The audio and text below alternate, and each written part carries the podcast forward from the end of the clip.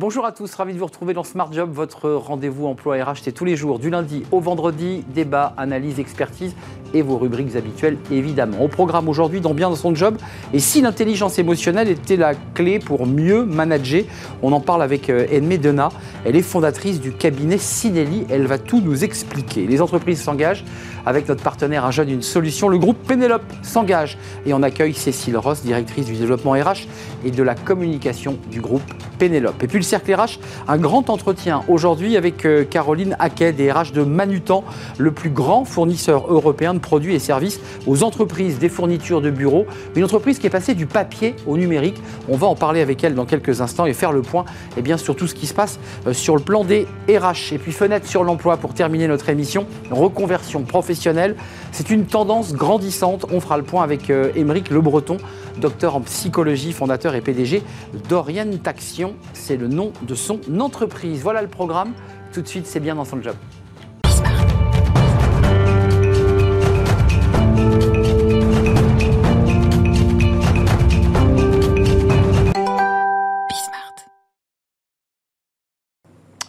Dans son job. On parle de, l'intelligence émotionnelle, du, leadership conscient, de concepts qu'on va développer dans quelques instants avec mon, invité, Edmé Dena. Merci d'avoir répondu à notre invitation. On est ravis de vous accueillir. Euh, fondatrice du cabinet Sinelli. Euh, préparation 2018, création 2019. Alors d'un mot, parce que c'est quand même un peu une tradition dans notre émission, on n'arrive pas là par hasard. Euh, vous étiez au départ juriste fiscaliste et vous avez fait une partie de votre carrière bon, juriste fiscaliste, euh, c'est le droit. Euh, il y a peu d'humains. À quel moment vous, vous, dites, je suis peut-être pas là au bon endroit et je vais développer Sinelli Déjà, merci pour votre invitation. C'est un plaisir. Et j'ai envie de vous dire, je suis revenue à l'essentiel parce que quand j'ai commencé le droit, je voulais faire du droit pénal. Et puis j'ai senti que au niveau des émotions, il n'y avait pas de maîtrise personnelle par, par rapport à mon histoire et que j'avais besoin de travailler sur ça, sur des blessures émotionnelles. Et donc j'ai choisi la branche du droit qui était la plus éloignée des émotions, c'est-à-dire le droit des affaires et la fiscalité. Mmh, mmh.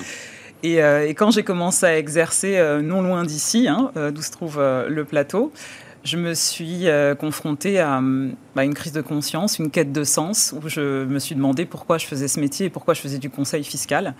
Et vu que ça n'avait pas en tout cas d'intérêt pour moi, ça résonnait pas à ce moment-là. Et du coup, j'ai commencé une carrière en entreprise, dans le retail et dans le luxe, où j'ai euh, accompagné des équipes pendant plus de sept ans. Et là, vous êtes dans l'humain, là. Vous commencez, on est dans l'humain, là. Oui. On est dans la transmission. Oui, mais dans, en entreprise aussi, j'étais dans l'humain. J'accompagnais des, des managers, j'étais manager de managers. Et euh, j'accompagnais l'humain, mais j'étais toujours sous les politiques d'entreprise. Et il y a un moment, au bout de sept ans, je me suis retrouvée en dissonance cognitive euh, et j'ai voulu continuer à accompagner l'humain, mais euh, pas en respectant une politique d'entreprise qui n'était pas forcément en hmm. accord avec mes valeurs. Les process, les règles, enfin tout, tout tombe d'en haut. Euh, coach, praticienne en hypnose, oui. et vous développez, alors, et c'est ça que j'aimerais qu'on développe ensemble, vous développez finalement une prise en charge, un accompagnement holistique oui. Qu'est-ce qu'on appelle holistique dans sa globalité? Oui, ça veut dire qu'on prend en compte euh, différentes dimensions de l'individu. Donc la partie euh, vraiment intellectuelle, les talents, le savoir-faire, mais aussi la partie qui est plus émotionnelle, intuitive, corporelle. Et euh, ça prend en compte aussi l'histoire personnelle de la personne, même si on l'accompagne au niveau professionnel. Développer son intelligence émotionnelle, quelle définition vous y mettez Parce que l'idée, c'est pas, c'est ce que vous dites, je crois, hein, c'est pas de canaliser son émotion, c'est aussi d'accepter les émotions qui arrivent et de savoir, j'allais dire, vivre avec, les, gérer. C'est ça, mais on ne les canalise pas, on ne les repousse pas. Quel mot vous mettez-vous? Exactement, je, dirais vivre en harmonie avec ses émotions. Et pour euh, l'entreprise et le management, c'est un puissant levier de performance parce qu'aujourd'hui, euh, il y a un mal-être en entreprise qui est vraiment, euh, on va dire, croissant qui existait déjà avant la pandémie et qui maintenant a été accentué. Et il y a un désengagement des employés en entreprise, aussi une fatigue chronique qui s'est créée. Les chiffres Gallup, donc euh, mm. vieil institut de sondage, euh, étude mondiale, 20%, plus de 20% des employés sont en burn-out chronique. Oui. Ça c'est terrible. 20% sont à la porte du burn-out, dit cette étude. 15% seulement se sentent engagés. Et là, le chiffre le plus incroyable, quelque part, il est très parlant, 85% des employés ne se sentent pas concernés par la performance de l'entreprise. Ils viennent, ils le disent clairement, ils viennent pour le salaire. Euh, vous avez du travail. Exactement. Et c'est là où on voit que la question du leadership a toute son importance. Et euh, que les codes de, l'ancien leadership, le leadership traditionnel, que ça fonctionne plus, qui est complètement obsolète. Et c'est pour ça qu'on parle de leadership conscient, c'est comment on va revisiter la notion de performance et le management euh, le mot performance, euh, à travers votre, vos compétences, vos valeurs, ça veut dire quoi? Parce que performance, au XXe siècle, c'était conquérir, gagner, tuer l'autre. Mhm. Est-ce que c'est comme ça que vous, lui, donnez la, lui, donnez la, même définition à ce mot? Non, pas vraiment. C'est se fixer des objectifs, les atteindre, mais en respectant euh, l'écologie. Donc l'écologie, c'est quoi? C'est l'écologie de l'organisation, c'est euh, de toutes les parties prenantes, et c'est ça le leadership conscient. C'est que je vais prendre en compte les besoins de chaque acteur des employés, des clients, de l'organisation, des prestataires, et euh, développer des relations gagnant-gagnant pour tout le monde, en faisant du chiffre. Et, et en continuant à créer de la valeur. Exactement. Vous y fixez quatre piliers euh, c'est quoi ces quatre piliers qui vont faire qu'on va pouvoir justement euh, travailler sur, sur le global? C'est quoi ces piliers? Alors les quatre piliers, le premier c'est la transformation, c'est prendre conscience euh, de ses talents, mais aussi de ses peurs, de ce qui va nous limiter. Donc en tant que dirigeant, mais aussi au niveau de, au niveau de l'entreprise. Hum. Il y a aussi le, le, service, c'est comment on se met quand on est leader au service de bah, de, son équipe, de ses clients, de, de, l'organisation. Euh, il y a la maîtrise personnelle, c'est comment j'autogère, euh, quelle est l'autorégulation que j'ai de mes émotions, comment je rentre en contact avec les autres, et euh, est-ce que j'agis en réaction ou est-ce que je suis maître de mes émotions? Hmm. Comment je les utilise pour vivre en harmonie avec ça On revient à l'émotion, hein, qui est un enjeu fort en fait. Oui, hein. qui est un enjeu La gestion de ces émotions. Oui, parce que le leadership traditionnel en fait faisait taire les émotions, on le voyait comme une faiblesse. Et aujourd'hui, ce qu'on veut, c'est le masque, oui, c'est ça, le bal des masques. Le bal des masques. Là, vous dites finalement, à travers votre méthodologie, c'est on pose les masques et on se révèle. Exactement. On se montre à découvert, mais c'est pas comme une faiblesse, c'est pour se connecter à l'autre. Et le fait de se connecter à l'autre avec authenticité, bah, finalement, ça crée de la performance parce que les gens sont engagés, ils viennent travailler dans des bonnes conditions et euh, ça crée de la productivité, de la performance. Alors là, qui vient contredire évidemment le sondage Gallup, vous évoquez dans, ces piliers mhm. euh, le service, mhm. mais aussi la vision. Oui, la vision.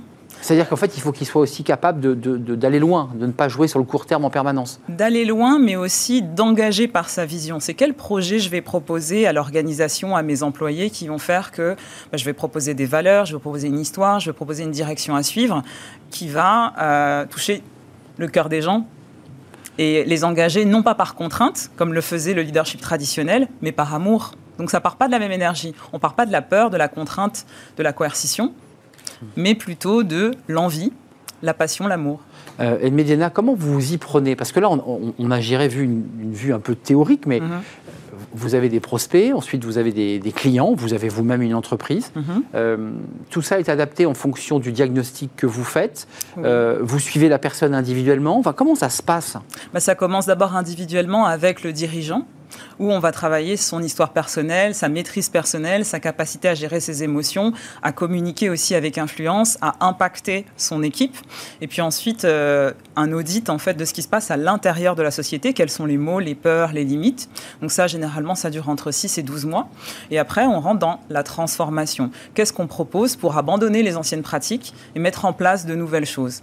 Et après cette période-là, entre un an et deux ans, on commence à mettre en place une situation qui est plus pérenne et euh, euh, avoir un retour sur ce qui a été mis en place. Vous nous dites quand même, là c'est très intéressant, parce qu'on voit aussi qu'il n'y a pas de coup de baguette magique. Ah non. C'est-à-dire que vous nous évoquez quand même un travail lent, parce qu'une transformation ne se fait pas.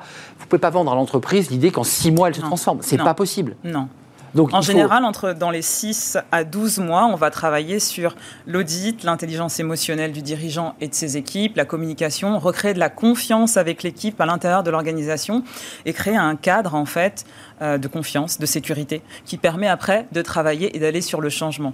Parce qu'avant de changer, il faut accepter la situation telle qu'elle est et se rendre compte de ce qu'on est. Hmm. Il faut la regarder en face. Exactement. Et une fois qu'on l'a bien regardée en face, on se dit bah oui effectivement. Ça, veut dire quand même que le dirigeant qui vous accueille la première fois, parce qu'il y a bien une première fois, un moment où il y a un premier échange. Mhm.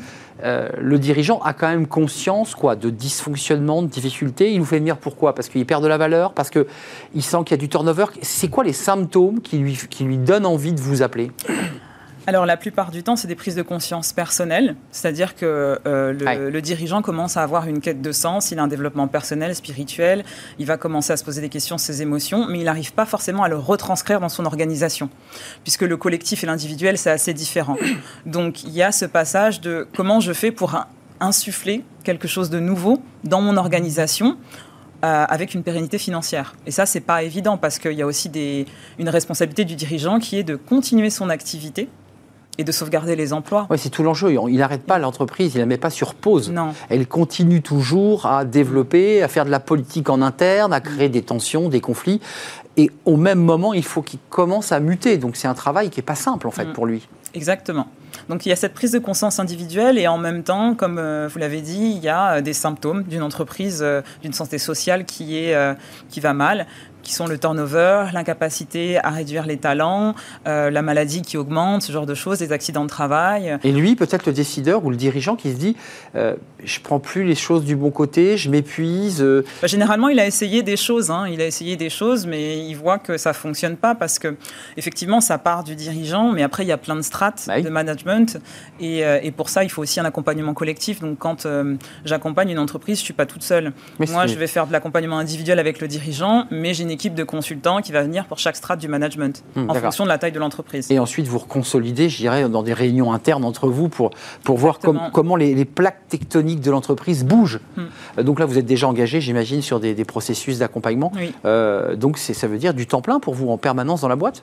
Ou un non, petit peu ah non, non, ça ne veut pas dire du temps plein. Ça veut dire vraiment des réunions euh, toutes les, tous les 15 jours Hmm. avec le dirigeant pour voir ce qui a été mis en place. Hmm. Quel travail, quel travail. Merci euh, Edmé Dena, c'était un plaisir de, vous entendre.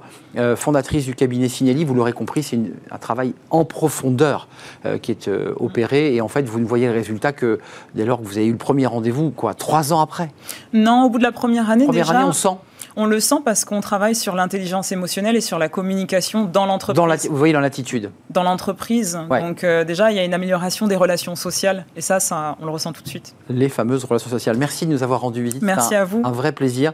Euh, on passe à notre rubrique suivante. Euh, les entreprises s'engagent avec notre partenaire Un jeune, une solution et on accueille la RH du groupe Pénélope.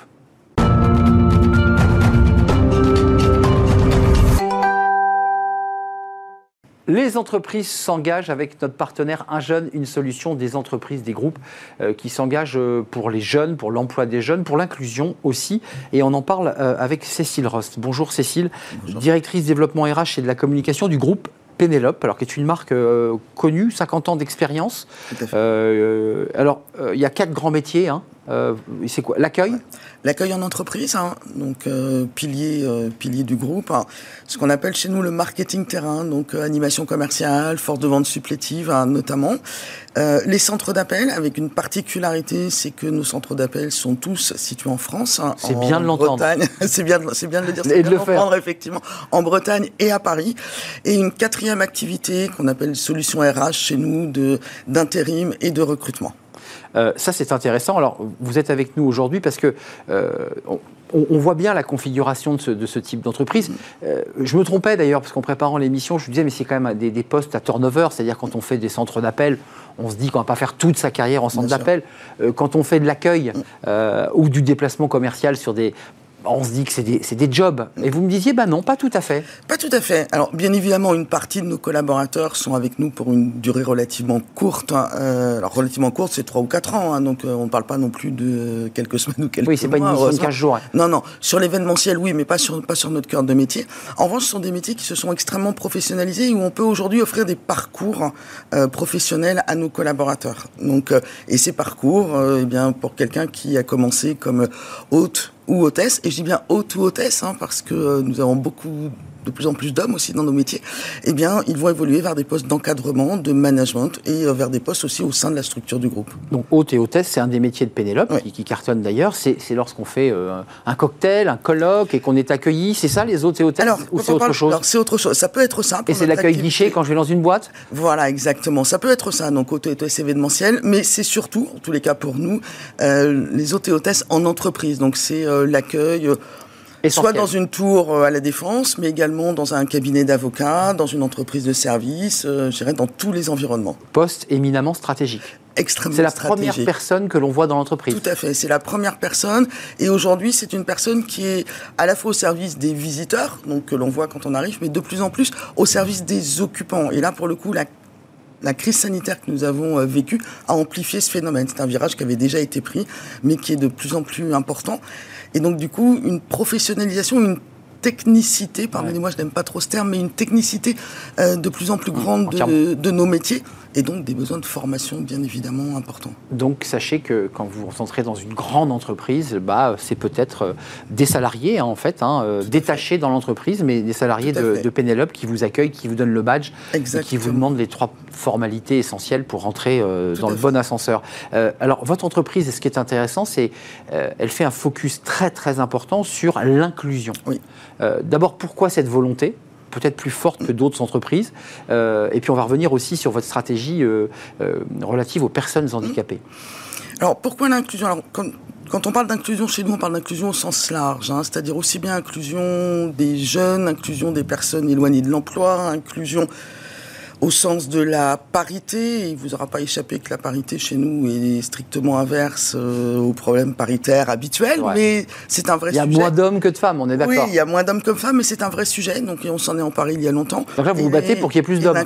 Tout à fait, tout à fait. Donc, euh, et l'inclusion aussi des, des, personnes en situation de handicap. Donc on a vraiment cette approche très très large et qui historiquement euh, j'allais dire, est dans notre construction, dans, notre ADN, au sens où on a toujours considéré comme faisant partie de nos missions euh, que de pouvoir proposer à des jeunes d'entrer sur le marché du travail, euh, de se construire des compétences, d'acquérir des savoir-être et des savoir-faire, qu'ensuite ils pourraient soit en restant chez nous euh, mettre, euh, j'allais dire, à profit dans d'autres missions, soit être un véritable tremplin. Aujourd'hui, enfin, moi, il y a un chiffre que je cite assez souvent et dont on est assez, assez fier, c'est que 90% des jeunes qui passent par chez nous et qui après vont continuer leur vie professionnelle, mmh. en moins de trois mois, trouvent un, trouvent un emploi. Pourquoi? Parce qu'ils ont acquis, j'allais dire, les clés de ce marché de l'entreprise. Donc ça, c'est un ça a été vraiment Oui, ils ont vu ces entreprises en fait. Oui, voilà, on leur, on leur, apprend. Un bah jeune, un jeune aujourd'hui, même quand il a fait des études, en règle générale, une entreprise, il ne sait pas comment ça fonctionne. il, faut, y vivre, il faut y travailler. Il faut y vivre. Et nos postes d'accueil sont vraiment au cœur de l'écosystème des entreprises. Et donc, ça leur donne une vraie une vraie connaissance des rouages de l'entreprise et après, ça leur ouvre des portes. Donc, ce premier pilier, il est historique hein, euh, et on a fait de la formation un des leviers essentiels et majeurs de nos processus de recrutement. Euh, ce qui aujourd'hui d'ailleurs est quelque chose d'assez intéressant va pas revenir sur la crise de recrutement que euh, nous vivons. Mais que vous traversez, que vous vivez. Que nous traversons comme tout le monde au demeurant. Euh, le fait d'avoir, depuis quasiment dix ans, parce qu'on y a travaillé bien avant, développé cette, euh, cette inclusion finalement chez nous par le biais de processus de formation, par le biais de la professionnalisation, bien avant, je dirais, l'ère Covid, eh bien, ça nous permet aussi de, voilà, de limiter. De mieux traverser ce, ce choc de, de mieux traverser. Mais il est gigantesque. Je crois qu'on n'a jamais, on jamais, jamais connu ça euh, dans nos métiers. 313, euh, ça je voudrais quand même citer ce chiffre, 313 personnes actuellement reconnues, déclarées auprès de la mission handicap au sein du groupe. Tout à fait. Euh, pour le dire un peu abruptement, vous êtes face à des clients qui vous disent, bah, qui vous donnent un peu le portrait robot de, de ceux qu'ils veulent avoir à l'accueil. Et là, il y a une discussion qui s'installe avec votre client, c'est bien légitime. Euh, comment ça se passe pour les personnes en situation de handicap? Parce que les entreprises aussi qui vous accueillent ont des politiques handicap, elles ont elles aussi des obligations. Comment ça se passe? Alors, très bien, d'abord. Déjà, on va se le dire. c'est positif. Ouais, non, non, c'est positif. Alors, c'est vrai que, comme vous l'évoquiez, le, les engagements que nos clients doivent aussi avoir par rapport au handicap. C'est 6% la règle. Hein. C'est 6% la règle. On est très, très peu à, à le respecter. Enfin, à, l'atteindre. Je dirais plus à l'atteindre. Vous l'atteignez ou pas, malgré ce chiffre Pas encore. Pas tout à fait. Mais vous êtes pas on loin. Le tangente, on le tangente aujourd'hui. On le tangente.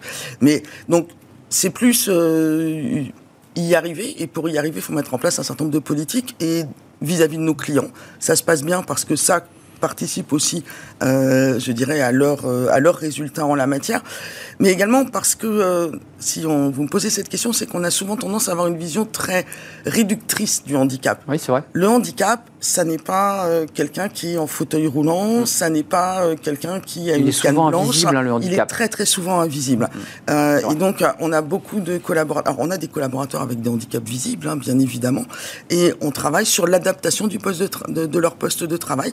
On a une mission handicap au sein du groupe depuis 10 ans. Quand je dis que ça fait partie de notre ADN, c'est une, c'est une réalité. Et on travaille à la fois sur le recrutement, mais également sur le maintien dans l'emploi des collaborateurs en situation de handicap, qui est un sujet j'allais j'ai presque envie de dire tout aussi important. À des salariés valides qui soudain. on a des, on a eh des salariés qui. Euh, bah ont intégré l'entreprise, euh, qui n'avaient pas de, qui n'avaient aucun souci de santé, aucun souci de santé, ou qui en avaient, mais qui je dirais, soit le cacher, parce qu'il y, y, a encore un, un hmm. petit bout de tabou hein, derrière tout ça, il y a un petit bout de crainte. Euh, et donc cet accompagnement de euh, nos collaborateurs est très important ah, également. avant de nous quitter, Un jeune, une solution qui est notre partenaire, euh, c'est un outil euh, utile. Euh, tous les invités qui viennent sur ce plateau nous disent que c'est un outil Bien sûr. essentiel pour faire du recrutement.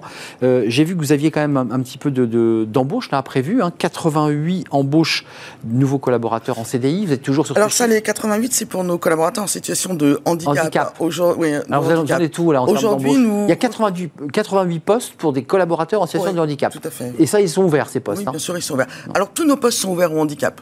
D'accord? Ça, c'est l'engagement de notre accord. On Toutes les fiches de poste tout est ouvert, oui, tous les postes sont ouverts, tout à fait. Aujourd'hui, pour euh, vous donner un ordre de, grandeur, hein, nous, sur, sur l'année, nous allons recruter 1200 personnes à peu près sur, euh, sur l'accueil en entreprise. Sur ces 1200, on va en recruter 350 par le biais de la professionnalisation. Et là, c'est vrai que toutes les mesures qui ont été euh, prises, euh, ben, donnent de la visibilité. On ne les a pas attendues, puisqu'on le faisait avant, mais ça donne de la visibilité. Et c'est en ça que c'est un outil. Ça montre à des jeunes que, oui, je peux intégrer une entreprise, même si je n'ai pas forcément mon diplôme aujourd'hui on a des dispositifs qui peuvent les aider. Oui, j'étais pas à l'échelle, hein, je reprécise, 88 embauches pour des personnes en situation de handicap et on voit parfois la difficulté qu'elles ont à trouver un emploi. Donc il y a des emplois chez Pénélope, vous travaillez sur des volumes bien plus importants. 5000 collaborateurs, je dis pas de bêtises. Oui, à peu près 5000 collaborateurs. 5000 collaborateurs, donc effectivement c'est une, entreprise avec beaucoup de salariés. Euh, un, dernier mot là concrètement, euh, vous allez où pour euh, recruter? Vous allez sur un jeune, une solution? Vous, faites, vous allez à la rencontre de ces jeunes? Comment on fait? Alors concrètement, on fait tout ce qu'on peut aujourd'hui, bon, qu'on bah soit clair. Non mais oui, on va, la, on va, on va à la on va à la rencontre des jeunes, que ce soit dans, dans leurs écoles, dans leurs universités, dans des forums. Euh, On poste bien sûr, oui, sur euh, un jeune une solution, sur l'ensemble de nos job boards, et on essaie d'aller les chercher là où ils ne nous attendent pas nécessairement. C'est-à-dire que on a aujourd'hui des solutions qui nous permettent de proposer nos offres hein, à des jeunes et des moins jeunes d'ailleurs, parce que je ne voudrais pas qu'on croit, je ne voudrais pas qu'on croit que nos métiers sont des métiers réservés à des jeunes, loin de là, loin de là. Euh, et donc, on va aussi les chercher par euh, par affinité, en fonction de leur centre d'intérêt, parce qu'on parlait de l'accueil, mais on a des métiers aussi de conseil beauté, par exemple. Mmh. Donc, on va aller les chercher plutôt sur des sites affinitaires. Sont sur des sites commerciaux, enfin, sur des, dans magasins. Sur des sites affinitaires euh, dédiés. Merci, merci de nous avoir euh, rendu visite, Cécile Ross. Euh, j'ai dit DRH, ça vous va, DRH, en, charge de la communication et des ressources humaines? Directeur du développement RH. Hein. Développement, préféré développement RH. Oui, et de la communication, oui, parce que le, le, le, développement, c'est dans l'ADN. J'ai bien compris. Voilà, Pénélope, qui n'a pas le groupe, qui n'a pas attendu la crise Covid pour euh, accélérer. Non, bien Qui est déjà engagé sur l'inclusion des jeunes. Oui et des personnes handicapées. C'est un vrai plaisir de vous accueillir sur le plateau. Merci à vous. Et euh, puis bonne chance pour vos, recrutements, évidemment. On fait une courte pause et on va se tourner vers le cercle RH. Aujourd'hui, c'est un grand entretien avec la DRH de Manutan. Alors ça, c'est aussi une belle entreprise, mais qui est passée, euh, parce qu'elle est née en 66, elle est passée du papier, du catalogue qu'on connaissait, au numérique. C'est-à-dire que pour acheter un stylo, bah, avant, euh, on le commandait sur un catalogue avec un bon de commande. C'est fini. C'est le numérique, c'est une entreprise qui se développe. Et on va en parler avec sa DRH juste après la pause.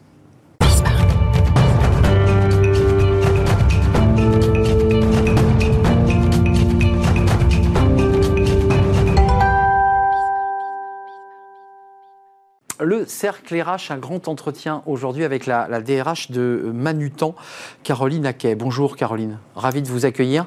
Euh, on va parler avec vous évidemment de ressources humaines, de la manière dont vous les pratiquez, ces ressources humaines, euh, le, le, feedback, l'onboarding, les conditions de travail, la qualité de vie au travail. Euh, mais quand même quelques mots sur l'entreprise, parce que je trouve ça vraiment intéressant de vous avoir sur le plateau. 650 collaborateurs sur le site de Gonesse, qui est dans le 95. Il y a 1200 collaborateurs en France et 2200 au niveau européen avec 26 filiales dans 17 pays européens. Vous avez tout bon. J'ai tout bon.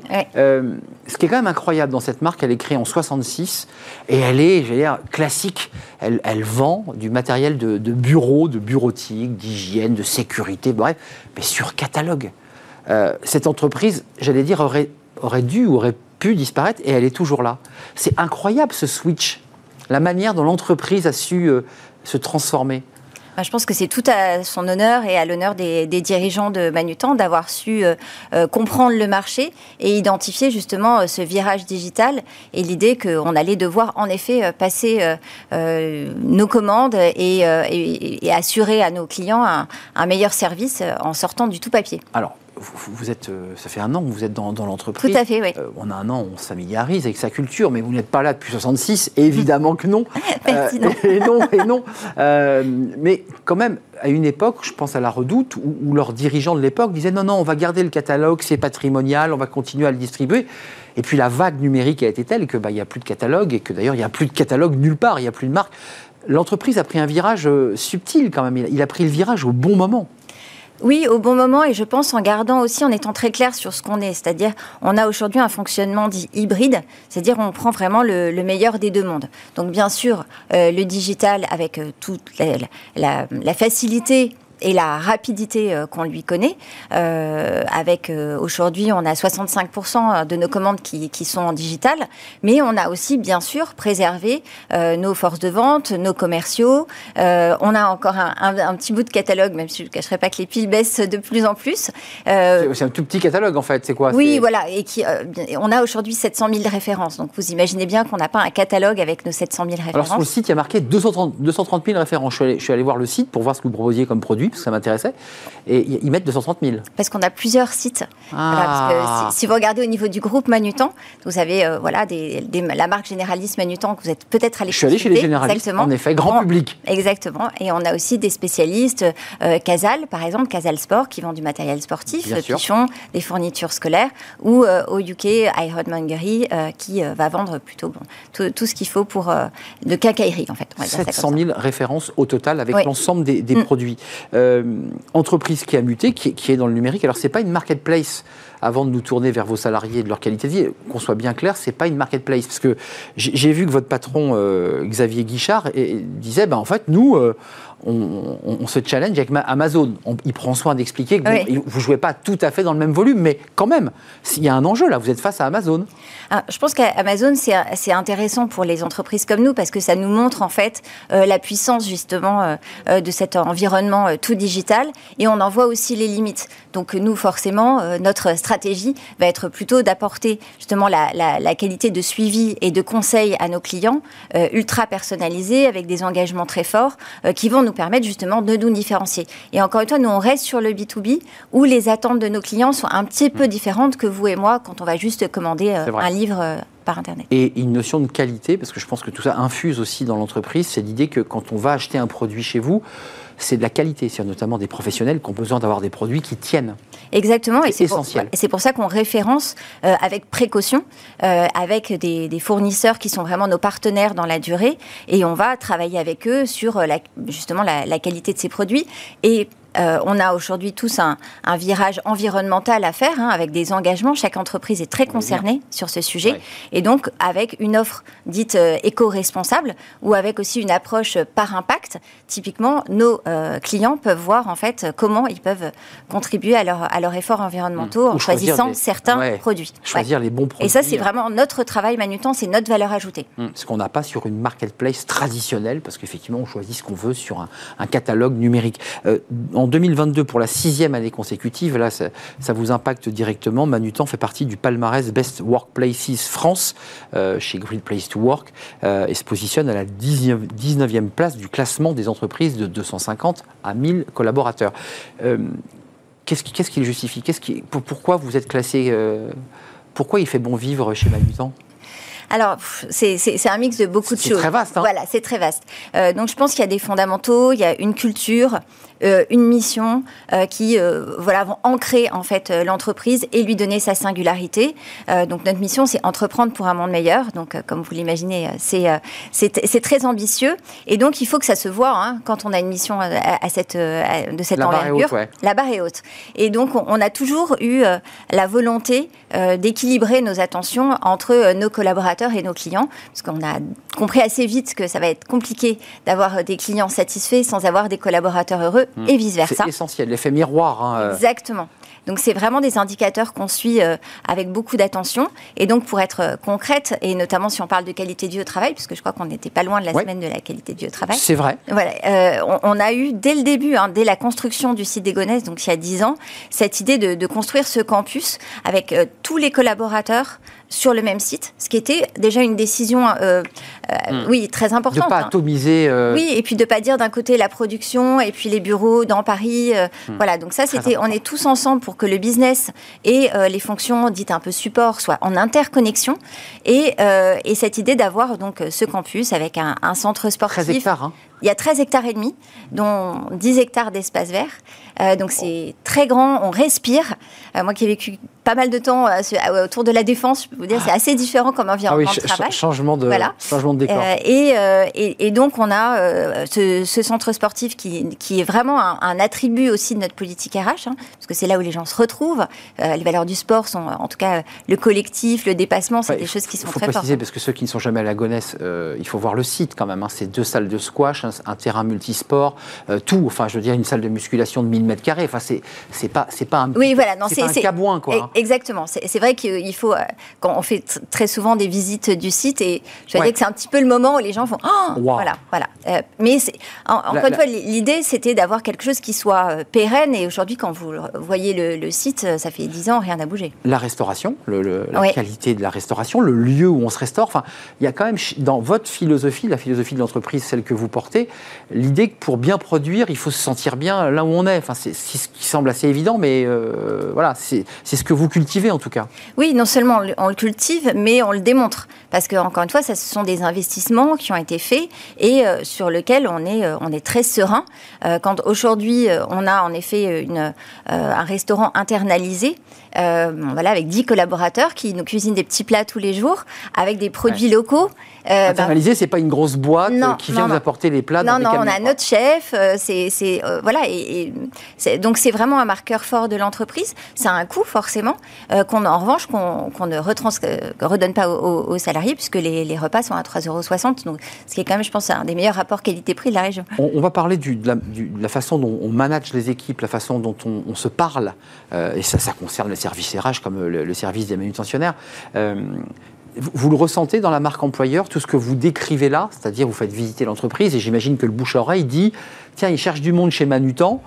Et on se dit, ah oui, là où il y a le campus, je suis persuadé que c'est un levier de marque employeur, ce que vous me décrivez là. Oui, et, je pense que là, on est vraiment euh, euh, rentré dans une nouvelle ère, euh, peut-être parce qu'on est un petit peu poussé par l'effort de recrutement qu'on doit produire. et donc là, on, s'est dit, il faut qu'on parle plus de nous. peut-être que le, le, petit... faut donner envie. Voilà, exactement. Ah on était un peu vivant heureux, vivant caché. Mmh. et, là, et là, maintenant, on, est... voilà, on, va sur... Le rideau tombe et là, vous vous montrez. Exactement. Il euh, y, a des choses intéressantes aussi dans la façon dont vous managez, et forcément les, RH sont en pilotage. Ça, c'est un peu une philosophie aussi de l'entreprise. Euh, c'est, euh, on se dit tout. on se dit tout. Xavier Guichard dit, il faut on a une singularité managériale. il peut y avoir beaucoup de non-dits, je le cite, et d'implicites dans une entreprise. Se dire les choses clairement, avec bienveillance, cela aide à progresser. On peut se dire, bon, tout ça sont des mots, mais euh, j'ai le sentiment, en ayant lu quelques articles, que vous le pratiquez vraiment. C'est-à-dire, c'est quoi? On se pose, on se dit les choses, on ne laisse pas pourrir une situation? Comment ça se passe? Alors, deux choses. Déjà, c'est vrai que dans nos valeurs. Ça vous a fait sourire. oui, oui, parce que c'est vrai que euh, je suis d'accord avec vous, c'est typiquement des choses qu'on peut entendre dans beaucoup d'entreprises. Et après, il faut voir comment est-ce qu'on le, on le met en, marche. Bon, déjà, je pense qu'il y a de l'exemplarité au niveau euh, de la direction générale. Donc, ça, ça nous aide aussi beaucoup. Euh, après, nos valeurs, dans nos valeurs, on va avoir se parler d'égal à égal, se donner du feedback. Et, et, donc, on a mis ensuite justement cette, cette culture du feedback. Donc, on a un programme qui s'appelle Feedback is a Gift, qui vraiment euh, parce que une fois qu'on s'est dit ça, c'est là que les problèmes commencent. Ah parce que donner pas toujours un cadeau. Hein. Non, et puis c'est pas facile à faire. Ben non. Donc il faut vraiment aider euh, les managers, il faut aider euh, les tous nos collaborateurs à le donner, à le recevoir. Il faut aussi les outiller. Donc c'est ce qu'on a fait. Donc il y a eu vraiment un programme de formation extrêmement large, à la fois en face à face et en, e-learning euh, pour que tout le monde comprenne les, bases justement euh, de cet exercice de feedback. Attendez, ce qui est intéressant là dans ce que vous soulevez, c'est que pour former les gens, c'est les former aussi au savoir-dire. C'est bien beau de dire à quelqu'un quelque chose, mais il faut aussi pouvoir lui, ah dire. J'imagine que vous avez à le subir d'un supérieur hiérarchique, peut-être du, grand patron. Euh, on peut refaire un reproche à quelqu'un, mais il faut quand même savoir l'amener. Tout, l'enjeu est là, en fait. C'est justement pour ça, qu'on ne peut pas juste euh, avoir cette espèce d'incantation euh, feedback, feedback, sans pour autant, sans en même temps former nos collaborateurs. C'est donc ce qu'on a fait. Et, alors pour vous donner et vous le ressentez là Oui, oui, oui. Alors ce que je ressens aussi, c'est qu'il faut jamais s'arrêter. C'est-à-dire qu'il y a eu euh, une grande vague de formation, ça a bien fonctionné. Là, on est il faut qu'on revienne dessus. Euh, mais pour vous donner un exemple, on assiste à une réunion où plusieurs personnes vont prendre la parole et vous pouvez recevoir à la fin de la réunion un petit lien en disant Est-ce que tu veux me donner un feedback sur ma présentation? C'est ça en fait. Hein. Euh, et après, bien sûr, il peut y avoir le feedback managérial, mais je veux dire, le feedback, c'est pas que le, manager avec son. Euh, c'est pas du hiérarchique, c'est de l'informel. Oui, l'idée, c'est d'en faire un outil de développement. C'est comment on peut être meilleur. Et rien de tel que le regard d'un père pour vous aider à progresser. Hum. votre autre mission, c'est la croissance durable. Ça, c'est là, on l'évoque, mais par rapport à tous les, et ça c'est un enjeu très très fort de culture d'entreprise. Donc il y a cette culture du feedback et de savoir le dire, mm. et puis il y a l'enjeu que vous situez en mettant la barre très haute sur euh, la croissance durable. Avec des produits, quand on va sur le site, euh, bon bah évidemment, euh, dont certains viennent, viennent de Chine, sont faits en plastique, sont à base de pétrole, parce qu'il y a beaucoup d'outils, de, bricolage, de, mm. de combinaisons plastiques. Enfin, je, Comment on fait là comment, comment vous faites pour vous différencier et vous positionner sur ces sujets Et comment vous mobilisez aussi vos équipes sur ce sujet? Alors, sur la mobilisation des équipes, vous avez raison, c'est un point qui est extrêmement important. Et d'ailleurs, c'est un de nos projets de cette année, c'est d'acculturer euh, l'ensemble des collaborateurs de Manutan, donc les 2200, à ce que c'est finalement la responsabilité sociale de l'entreprise et les enjeux environnementaux type bilan carbone, impact. Donc c'est tout un vocabulaire qu'il faut comprendre et ensuite intégrer à hmm. qu'est-ce que ça veut dire moi dans mon métier. Euh, au quotidien. Dans ma réalité, dans ma réalité. de mes achats, parce que voilà exactement. Et alors après, bien sûr, euh, les acheteurs sont sensibilisés depuis déjà bien longtemps sur sur ces sujets. Et l'idée, c'est de proposer de tout à, nos, clients, mais en leur donnant toutes les informations pour qu'ils puissent faire un choix éclairé. Et notre idée, c'est bien sûr de développer de plus en plus euh, justement tous ces produits dits éco-responsables ou de d'éclairer sur l'impact en fait de l'achat euh, de beaucoup de nos produits. Parfois, on n'a pas toujours le choix. Il faut être honnête sur certains produits, euh, notamment pour des, entreprises. Qui, on n'a pas le choix. En revanche, vous informez en disant voilà quoi, le produit est fait comme cela. Exactement. Avec il a tel bilan carbone. Soit le, label, le label, le s'il a un label par exemple éco-responsable, si en revanche en termes d'impact euh, en effet, euh, où il a été fait, euh, quel est le, bilan social, on va dire, de l'entreprise qui l'a produit. Voilà, c'est tous ces éléments qui vont donner un éclairage sur l'achat. Donc hmm. l'achat devient responsable. Alors, je précise que certains, tous les produits que vous avez, donc les 700 000 références sont en France, ça serait formidable. Non, malheureusement. Il honnête, il faut le dire droit dans les yeux. Mais en revanche, ce qui est, assez intéressant pour une entreprise, et d'ailleurs, peut-être que petit à petit, elles seront notées d'ailleurs sur ces achats, elles achètent à une entreprise française. Exactement. En mais je vais faisons un petit cocorico quand même. Oui, oui, bah, les, grands sites d'achat sont anglo-saxons, pour ne pas dire américains, voire même chinois. Mm. Là, on a une entreprise française, qui n'est pas une marketplace, mais mm. sur laquelle on peut acheter quand on est une entreprise. Bah, je ne sais pas comment, comment, vous, comment vous négociez ça avec eux. Vous, faites des grandes banderoles sur la plage, vous dites achetez Manutan, c'est français. Non, c'est clair que ça peut être un levier pour certains grands groupes français, c'est bah évident. mais je pense que ce qui est le, notre plus grand atout, c'est quand même la qualité de notre service et, la, et notre catalogue. parce qu'on sait très bien qu'à un moment, nos clients sont pragmatiques aussi. Donc après, si en plus il peut y avoir un petit effet cocorico, on demande que ça. Non, mais ça, ça, joue aussi sur l'idée qu'à un moment donné, ou un jour, ou bientôt, on n'achètera plus de produits sur des sites qui viennent de loin ou qui sont basés très loin et qu'on on se dira, bah tiens, il faut peut-être pousser à l'achat de, produits, même si certains viennent de Chine ou d'Inde, ou mais c'est un site français qui fait travailler des collaborateurs français. Oui, français et européens, et ce qui nous permet d'avoir aussi euh, l'identification euh, de, enfin, de, clients, enfin de fournisseurs euh, partout en Europe. Et ça, c'est aussi une, un des leviers importants pour Manutan.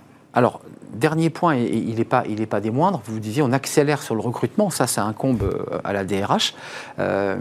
comment vous faites? Parce que tous les invités qui passent sur ce plateau nous disent on galère, c'est compliqué, les jeunes ont des exigences, bref, tous les sujets que vous avez sur votre bureau. Vous avez les mêmes, j'imagine? C'est compliqué de recruter, c'est compliqué d'attirer. Comment ça se passe?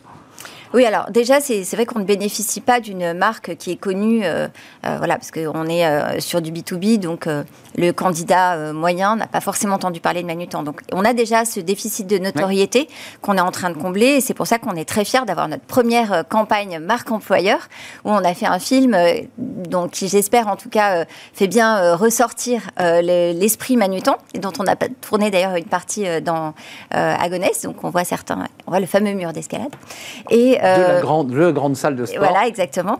Euh, mais l'idée euh, derrière tout ça, c'est aussi de, de, bien expliquer en quoi l'expérience chez Manutan peut être intéressante et avoir du sens et surtout euh, s'inscrire dans la durée. Voilà. Nous, on recrute pas quelqu'un pour un job aujourd'hui, on recrute un collaborateur euh, qui va s'épanouir chez nous et qui aura euh, toute la possibilité de d'évoluer. On le voit d'ailleurs hein, sur, sur la, le, turnover, hein. vous avez un turnover assez faible, hein, entreprise jeune par ailleurs, plutôt jeune, et avec des gens qui, qui, qui, s'installent dans l'entreprise plus de 10 ans, 20 ans, enfin ça c'est intéressant, c'est le signe qu'on y est bien. Exactement, et ça c'est une très très grande chance. Maintenant, Maintenant, ça nous oblige aussi, parce que garder les gens, c'est bien, mais il faut les garder motivés. Euh, il faut les garder en leur proposant des nouveaux challenges. L'idée, c'est pas de les poser là et d'attendre 10 ans de voir ce qui s'est passé. Hein. Donc, euh, ce qui veut dire derrière des politiques de formation, des politiques de suivi, de la mobilité interne. Euh, donc, c'est très engageant, mais je pense que c'est vraiment bah, de la des belles ressources humaines. C'est ce qu'on a envie de faire. Et, de la formation, parce que vous évoquiez tout à l'heure la formation, même si peut-être tout n'est pas encore posé. Vous êtes en train d'accélérer, on le voit, euh, dans votre stratégie, dans votre visibilité, dans le fait que vous fassiez connaître du grand public et donc d'attirer des, talents. Euh, télétravail ou pas télétravail? Parce qu'il y a un grand débat, parce que les manutentionnaires, euh, enfin ceux qui, réponded aux commandes mm, mm. et, qui, dont le client au bout attend très vite la commande, parce que les entreprises veulent en général être livrées la minute même, ceux-là n'ont pas de télétravail. C'est-à-dire que comment on fait dans une entreprise où vous avez à la fois des cols blancs qui peuvent télétravailler, et puis en même temps sur le même site, des gens qui, eux, sont obligés de venir au travail? Alors, c'est vrai que ça ajoute. Enfin, nous, on l'a pas vécu comme une difficulté particulière parce que je pense que les gens sont raisonnables et en effet, ils comprennent que bah euh, l'accord de télétravail, ça va être euh, un petit peu plus compliqué. Après, c'est à nous de travailler sur euh, l'expérience collaborateur de nos, voilà, de nos collaborateurs des entrepôts, de voir en fait comment, je dirais pas compenser, mais en tout cas leur apporter aussi ce dont eux ont besoin et qui sont liés à la spécificité de leur, de leur tâche. et après, sur le, télétravail, on a fait comme tout le monde notre accord. Et, là maintenant, je pense c'est très important de prendre un pas de recul et de faire un petit peu un retour d'expérience et de voir où on en est après un an. Euh, qu'est-ce qui marche, qu'est-ce qui marche pas, qu'est-ce qui se développe et, sûrement euh, ben, retravailler dessus euh, si besoin. il faut toujours, toujours être en alerte. Je pense que là-dessus, on, est vraiment loin d'avoir vu tous les impacts de ce que ça peut hmm. dire sur une culture d'entreprise. Pas encore assez de recul, enfin pour la DRH que vous êtes, j'imagine. C'est pas. Je, pense qu'il faut prendre du recul et il va falloir le. Je, vais pas à un moment, je pense que je vais pas me dire ce sujet il est clos, c'est bon, c'est terminé. Ça, fait partie. Voilà, il faudra toujours euh, garder cette, cette vision sur l'organisation du travail. Mais euh, vous y décelez des choses déjà par rapport à ceux qui qui ont opté pour cette formule? Est-ce que vous voyez euh, des éléments de productivité ou de ou de faiblesse de la productivité ou de, ou de désengagement? Parce que vous avez des capteurs, forcément. Oui, oui, bien sûr. Euh, déjà, nous, ce qui nous avait euh, vraiment tout à fait rassuré, c'est que quand euh, tout le monde est passé en télétravail, au moment de, du, Covid. Forcé, là, vous du forcé. Là. Exactement, le télétravail sanitaire. L'entreprise avait extrêmement bien fonctionné. Tous les, les euh, nos collaborateurs étaient au rendez-vous. Et c'est en ça que. c'est assez émouvant d'ailleurs. mais oui, mais c'est en ça qu'avoir euh, cette culture, ça ça tombe pas du ciel cet engagement. Hein. Euh, c'est encore une fois parce qu'on est dans cet échange et dans ce oui, cette vraie attention qui est portée à leur bien-être et qu'on est à leur écoute. Euh, Donc ils renvoient, c'est ce que vous dites. Moi, je, on, ne l'analyse pas comme ça, mais je pense que en, fait, à un moment, quand on est bien, bah, euh, voilà, les, choses sont plus faciles. Hmm. Donc, euh, donc oui, ça se, ça, se, ça se passe plutôt bien et on n'a pas de non, on n'a pas du tout de, baisse de productivité. Il, faut aussi regarder au niveau européen. on n'est pas tous, tous les pays d'Europe sont pas égaux sur le télétravail. Certains euh, pour donner les Pays-Bas, ils ont quand même été en télétravail dit forcé pendant un an et demi. Hein. Donc forcément, le retour entre guillemets au bureau, c'est quelque chose qui est plus euh, euh, compliqué peut-être, parce qu'ils ont quand même vraiment été coupés très longtemps. Vous, vous, cherchez quoi concrètement comme collaborateur aujourd'hui? C'est quoi? Parce que on a compris que le digital occupait une, grande place dans l'entreprise. Vous n'êtes plus en catalogue, hein, vous n'êtes plus, vous plus chez l'imprimeur à porter le mm. BAT, c'est fini. Donc maintenant, c'est du numérique. Faut, faut mettre en ligne. Faut. C'est quoi là aujourd'hui C'est la tech l'enjeu? C'est les postes tech? Oui, alors euh, bah, aujourd'hui, si je vais être très précise, je dois avoir à peu près 80 postes ouverts euh, actuellement là sur euh, sur Gonesse. Là? Voilà. Et, et avec et on voit bien finalement les, encore une fois les deux piliers de de Manutan parce que vous allez voir bien sûr tous les, les métiers de la data, les métiers de du de l'UX design, les métiers de, de, que nous on appelle business technology, donc toute la partie développement, mais aussi des, des postes de conseiller commercial, des chefs de produits pour notre offre. Euh, voilà, donc c'est, on a euh, encore une fois des, postes qui euh, sont à l'image de notre entreprise. Hum. Là où c'est le plus dur en ce moment, parce qu'on a beaucoup d'invités qui nous disent mais c'est la tech, on n'arrive pas, les talents, tout le monde se les arrache. Hum. Et quand on veut avoir un site qui booste de qualité, il faut avoir les talents. Vous les avez ou pas? Ou vous les recherchez là? Euh, on a la, chance d'avoir déjà une très belle équipe euh, de euh, marketing, business, technologie. donc, on a constitué assez rapidement. Maintenant, oui, il y a encore bien sûr des trous sur la raquette, dans, la, raquette et on, les cherche. Et on compte, comme vous le disiez, aussi beaucoup sur le bouche à oreille et sur le fait que, bien, viens voir chez Manutan, c'est une expérience un peu à part. Votre campagne, elle, va être, diffusée sur, sur quoi? Sur les chaînes de télévision, sur les réseaux sociaux peu, Oui, oui, plutôt sur les réseaux sociaux, oui, oui. De manière à, ouvrir, en fait, grand les On a déjà des bons retours, ouais, ouais a eu à peu près, on estime 200 candidatures qui ont été liées euh, à, cette campagne, donc euh, on est plutôt satisfait. Donc la personne qui vient ou qui répond dit bah oui, j'ai entendu parler de Manutan grâce à la campagne, parce que c'est vrai que cette marque, bah, elle est un peu en deuxième rideau par rapport aux marques mm. très très connues, grand public. Euh, c'est ça en fait la difficulté là que vous avez. Mais, mais je pense qu'on a aussi à, vendre l'ETI, hein, parce que ça c'est quand même quelque chose qui m'interpelle. Il se trouve que je donne des, cours et donc j'ai deux temps des étudiants en face de moi et quand ils me parlent de leur avenir, on a l'impression que la vie est faite entre soit les très grands groupes, les, marques qu'ils connaissent, ou etc., ou la start-up. Et puis au milieu, il ne se passe rien. Donc bon, il y a quand même euh, plus de 5000 ETI e euh, en France. Et je pense qu'ils ne se rendent pas compte à quel point c'est le bon format. Parce qu'on a du sens, euh, on voit l'impact de, ce qu'on fait. Donc, ce qui est quand même assez satisfaisant. Et puis, la communication est facile, les décisions sont rapides. Donc, moi, je pense qu'il faut vraiment promouvoir les ETI auprès des candidats. Et, avant de nous quitter, parce que c'est intéressant d'avoir, je la pose très souvent au début de l'émission, mais là j'en profite à la, fin. Et vous, ça a changé quoi dans votre vie de DRH Parce que vous êtes passé, je crois, par des, cabinets de conseil, vous avez fait du, conseil, de l'agence. Ça change quoi d'être à Gonesse sur un site de 13 hectares et demi avec une autre population, une autre sociologie? Euh, bah déjà, ça m'apporte euh, une grande satisfaction personnelle parce que c'est vrai que c'était un choix de, de cœur, hein, Banutan, clairement. Euh, et j'ai et, justement cette, cette palette euh, de collaborateurs, moi je trouve que c'est c'est passionnant de pouvoir décliner des politiques RH qui soient la, qui correspondent aux attentes de chacun. Voilà. Et cette personnalisation des politiques RH, c'est vraiment notre enjeu. En tout cas, c'est un beau défi puisque là, vous êtes en train d'accélérer. Au total, combien de postes ouverts là pour se leur dire une dernière fois? 80 sur le site de, Gonesse, et sur notre site internet tous les postes de toutes les autres entités et au niveau européen aussi. Donc, euh, que vous évoquiez tout à l'heure, hein, la Grande-Bretagne pour ne citer qu'elle et toutes les autres marques que vous exactement. avez citées, euh, qui sont des, sites spécifiques là. Voilà, exactement. Euh, vraiment pour des produits spécifiques. On évoquait tout à l'heure le, sport notamment et d'autres. Et puis elle est donc à Gonesse. Si vous avez l'occasion d'y rentrer, bah, voir ce site. Moi, j'irais bien faire du sport sur votre. vous êtes invité quand vous voulez. Bah, écoutez, rendez-vous pris sur le, campus de 13 hectares et demi. On ira faire une partie squash. Merci de nous avoir euh, rendu visite. Euh, merci. Vous êtes la, la DRH de Manutan. Euh, combien de collaborateurs au total 2200 en Europe. 200 collaborateurs. Caroline Haquet, merci. J'avais perdu ma fiche et j'étais perdu. Merci Caroline Haquet de nous avoir rendu visite DRH de Manutan. On termine. Merci à vous. Merci. On termine avec fenêtre sur l'emploi. C'est tout de suite.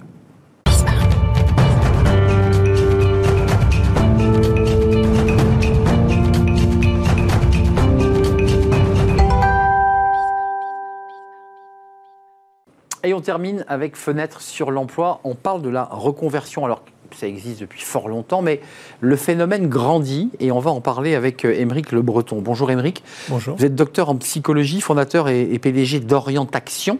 Oui. On le dit comme ça Oui, c'est ça. Euh, fondé en 2008. Alors, votre cœur de métier, pour le dire très directement, c'est les bilans de compétences. Vous accompagnez des individus euh, à faire une photographie et à engager une transformation pour une partie d'entre eux. Mais sur ce phénomène de reconversion, puisque là, vous les avez euh, face à vous, euh, le phénomène est grandissant alors, depuis la création de l'entreprise, effectivement, on assiste à une augmentation du désir de reconversion. Hein. Les changements de métier euh, sont de plus en plus fréquents dans une carrière professionnelle. Alors, au départ, c'était, on va dire, plutôt quelque chose de subi. C'est-à-dire que tout d'un coup, les entreprises avaient besoin de changer plus souvent. Il y avait des réorganisations. des plans sociaux. C'est ça. Donc, les salariés devaient s'adapter. Et puis, bah, c'est rentré dans les mœurs. Et aujourd'hui, c'est devenu un désir.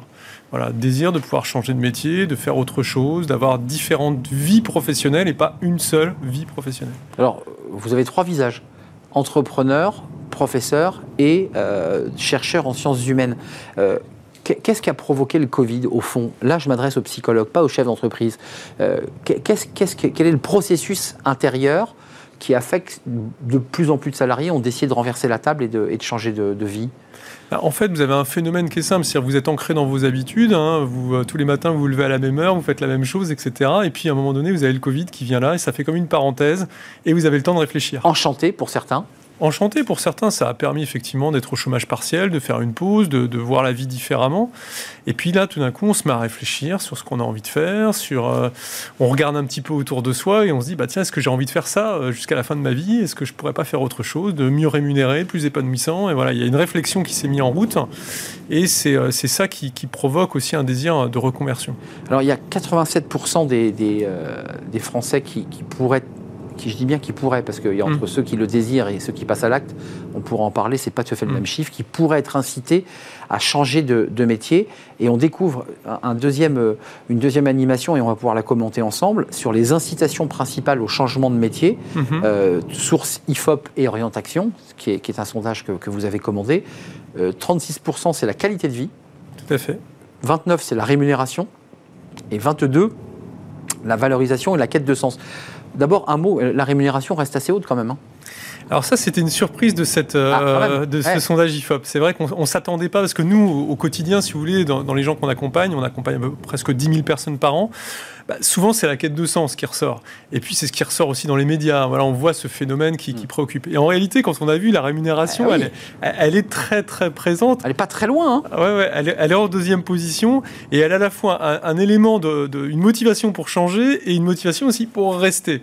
Donc on voit que là, la notion de pouvoir d'achat, la notion de pouvoir euh, se faire plaisir dans la vie, etc., elle, elle reste très très forte. Donc en, fait, il ne faut pas, faut pas non plus surexagérer le sens. On voit aussi mm. qu'il y a quand même, et, et vous avez raison de le souligner, dans ceux qui ne veulent pas basculer, euh, c'est pas qu'ils ne le veulent pas, ils ont envie de changer, mais ils se disent euh, je vais avoir une perte de pouvoir d'achat, donc autant rester euh, dans le job que j'ai actuellement. Alors ça, c'est effectivement ce que nous, nous, enseigne aussi ce sondage, c'est que bon, la, plupart des gens, ce qui les empêche de se reconvertir ou de changer de métier, c'est vraiment effectivement les risques liés. Bah, j'ai le crédit à payer, ah j'ai les études des enfants. Je suis tenu, quoi. Je, suis un peu tenu, voilà. Donc je vais, je vais, je vais pas, je vais pas faire de folie et, et, et changer de métier du jour au lendemain. Et par contre aussi, ce qui est intéressant, c'est de voir que si euh, votre employeur vous augmente, propose une augmentation de salaire à ses salariés, c'est la meilleure manière de les retenir, puisque 45% des salariés, finalement, ce qui, ce qui les ferait rester dans leur poste actuel, c'est une augmentation. Vous voyez que ça vient bien prendre le contre-pied du espèce de grand discours autour du sens. Dès lors qu'on augmente le, le, salarié d'une manière assez nette, il est on le réengage on le réengage complètement et ça, peut vraiment être un élément de motivation principal. Après, ce qui ressort, c'est quand même sur l'aspect qualité de vie, c'est-à-dire tout ce qui est autour des équilibres pro-perso. On l'a vu pour l'hôtellerie-restauration. le fait de travailler le week-end, de travailler la nuit, tout ça, c'est de travailler pendant les vacances, tout ça, c'est des éléments effectivement qui, bah, qui donne envie de changer parce qu'on a envie, comme tout le monde, de pouvoir profiter de sa famille, de pouvoir partir en, vacances au même mm. moment que les autres qui partent en vacances. Et ça, c'est ça, c'est quand même une aspiration grandissante. Enfin, ça ne résout pas quand même le problème après de, de, pouvoir trouver le, boucher ou le, cafetier ou euh, le salarié qui, qui, va devoir faire le boulot. Enfin, je veux dire, on a un vrai sujet là quand même. Hein. C'est-à-dire que pendant que ces salariés s'en vont et changent d'air, on a des postes vacants. Bah, c'est ça Il y a un vrai sujet, quoi. Ça, c'est un, ça, c'est un défi pour, pour, pour, la société parce que finalement, le désir de reconversion, et nous, c'est aussi notre manière de le traiter, il est individuel. C'est, c'est moi, en tant qu'individu, j'aspire à une autre vie. Donc, ça, c'est formidable. Ça, ça permet de réaliser ses rêves, d'avoir la vie qui nous ressemble. Par contre, au, du niveau de la, au niveau de la nation, il y a une vraie réflexion parce que comment on fait quand même pour bah qu'il y ait du monde bah oui. dans ces secteurs-là? On a tous quête de sens, mais après, il y a une réalité. Si je veux prendre un café, si je veux aller manger au restaurant et que le restaurant est fermé. Euh, quand même, la reconversion professionnelle dans, dans les. Euh, les freins, parce que hmm. qui vient faire contrepoint à ce qu'on se dit. 27% c'est la rémunération, on l'évoquait.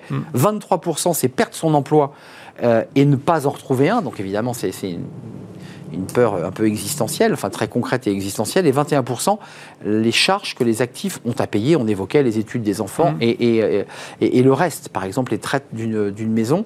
Euh, et puis dans les projets professionnels, il y en a quand même 28% qui souhaitent changer de métier euh, et seulement 6 qui veulent créer leur propre entreprise. Ça aussi, ça va un peu à l'encontre du discours ambiant. Euh, mmh. tout le monde veut créer sa boîte. Bah non, non. Beaucoup veulent seulement changer de métier. Donc il y, a 37% des, Français qui ont déjà pensé à, créer leur entreprise, mais effectivement, il n'y en a que 6% qui l'envisagent vraiment. Parce que euh, ça leur semble complexe, risqué, euh, compliqué, et donc ils préfèrent rester salariés. Risque et sécurité. On pèse toujours euh, quel risque je prends et la sécurité. Euh, c'est ça l'enjeu. Hein. Bah, c'est ce, qu'on, c'est, ce que, c'est ce qui ressort de l'étude finalement. C'est que les personnes veulent bien changer de métier pour avoir une meilleure qualité de vie. Mais à un moment donné, elles se rattachent aussi à euh, voilà, le sens premier de l'emploi qui est apporter une sécurité et une rémunération. Donc à un moment donné, ça c'est un élément indispensable euh, qui, qui, joue dans la tête des gens. Euh, les bilans de compétences que vous faites, parce que mm. vous accompagnez, je crois, plus de 10 000, euh, plus de 1000 personnes par an par leur CPF, par, par les outils qui leur permettent de, le financer? au-delà des sondages, vous, votre propre statistique, vous voyez quand même aujourd'hui des, des personnes qui, au-delà du désir de le faire, passent à l'acte. Un peu plus oui, alors dans les projets en fait qui ressortent nous des accompagnements, il y, a, bien sûr le projet de la reconversion parfait où la personne change complètement de métier, voire de région. D'accord. Ça, ça reste la belle histoire. Ça, ça reste la belle histoire. Euh, c'est quand même une minorité. Alors, j'ai pas de pourcentage à vous donner là aujourd'hui, mais ça reste quand même une minorité. Très faible, très faible. Voilà. Après, ce, par contre, il y a beaucoup plus de transitions, nous, ce qu'on appelle les transitions douces, et c'est vraiment là-dessus qu'on travaille, c'est-à-dire c'est des changements dans la durée. C'est-à-dire, je vais créer ma boîte, mais... Euh, je me donne le temps. Voilà, je vais commencer par avoir une coactivité, je vais avoir mon petit statut de micro-entreprise en parallèle de mon job, et puis progressivement, je vais développer ma clientèle, et après, je vais me lancer une fois que je serai euh, en sécurité, mm. ou peut-être qu'une fois que j'aurai remboursé mon crédit et que les enfants seront grands et j'aurai payé les études. Mais ça, c'est le psychologue, le docteur mm. en psychologie, c'est la nature humaine, ça, d'avoir quand même besoin de sécurité avant de, prendre le. Il y a très peu de gens qui prennent le risque maximum en renversant tout d'un coup. Non, oui, renverser la table, c'est oui, effectivement, c'est une minorité. Alors après, il y a aussi, c'est une question d'âge.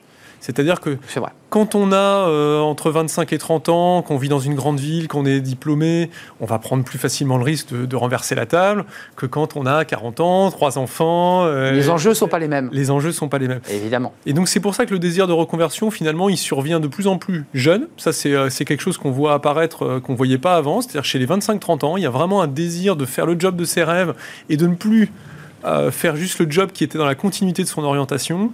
Et puis également beaucoup à partir de 45-50 ans, quand les enfants sont grands, le nid vide, hein, ce qu'on appelle le syndrome du nid vide. Exactement. Et... Je, refais une deuxième vie voilà, professionnelle. Merci Émeric Le Breton, docteur en psychologie, fondateur PDG d'Orientation. Euh, c'est du bilan de compétences. À découvrir ce sondage intégral IFOP Orientation sur votre site, évidemment, euh, pour découvrir toutes, les, bah, toutes ces nuances hein, qui ne sont pas toujours comme ça les légendes vendues euh, qu'on nous vend dans, dans, les médias. Merci d'avoir fait un détour par le plateau de, Smart Job. Euh, c'est terminé. Merci à vous. Merci de, votre fidélité. Euh, je vous retrouve demain, évidemment, pour de nouvelles aventures. Merci à Raphaël pour la réalisation. Merci à Saïd pour le son. Merci à Fanny Griesmer. Et merci à Lily. Et merci à vous pour vos réactions sur les réseaux sociaux. Et puis, vous pouvez nous écouter en podcast. Tiens, c'est l'occasion de, de ne plus me regarder, mais de nous écouter uniquement en podcast. Bye bye. À demain.